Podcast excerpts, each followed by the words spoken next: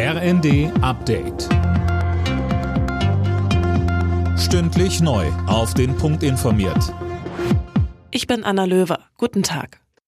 Die umstrittene Gasumlage wackelt immer mehr. Jetzt hat auch Finanzminister Lindner Zweifel angemeldet. Wie er der Bild am Sonntag sagte, stelle sich ihm immer mehr die wirtschaftliche Sinnfrage. Sönke Röhling, was meint er damit? Naja, sagt, dass man keine Gasumlage braucht, die den Preis erhöht, sondern eine Gaspreisbremse, die den Preis senkt. Immerhin würde es noch dauern, bis die Hilfen für Haushalte, Handwerk etc. stehen. Sollten die Ausfälle der Gasversorger aber aus dem Haushalt bezahlt werden, wäre die Schuldenbremse nicht mehr zu halten und davon will Lindner nichts hören. Außerdem macht er ein zusätzliches Fass auf und fordert neben der Gaspreisbremse auch die Verlängerung der Kernenergie.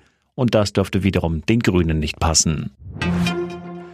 Rund jeder sechste Mensch in Deutschland über 65 ist von Armut bedroht. Wie die Funke-Zeitungen berichten, ist die sogenannte Armutsgefährdungsquote in dieser Altersgruppe besonders stark gestiegen. Die Linke fordert deshalb eine Mindestrente von 1200 Euro, wie etwa in den Niederlanden.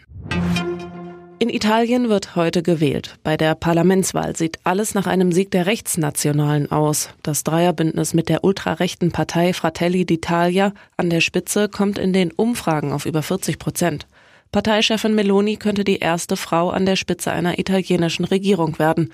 Die Vizepräsidentin des EU-Parlaments Katharina Barley sagte dazu im ZDF. Wir hatten ja vorher eine Koalition, die aus fast allen anderen Parteien bestand. Und die Fratelli waren eigentlich die einzige größere politische Kraft, die nicht Teil dieser Regierung war. Und das ist jetzt ihr großer Vorteil. Sie wird als eine neue Chance gesehen.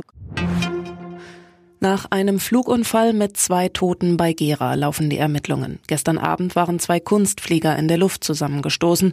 Die 42 und 73 Jahre alten Piloten kamen dabei ums Leben. Alle Nachrichten auf rnd.de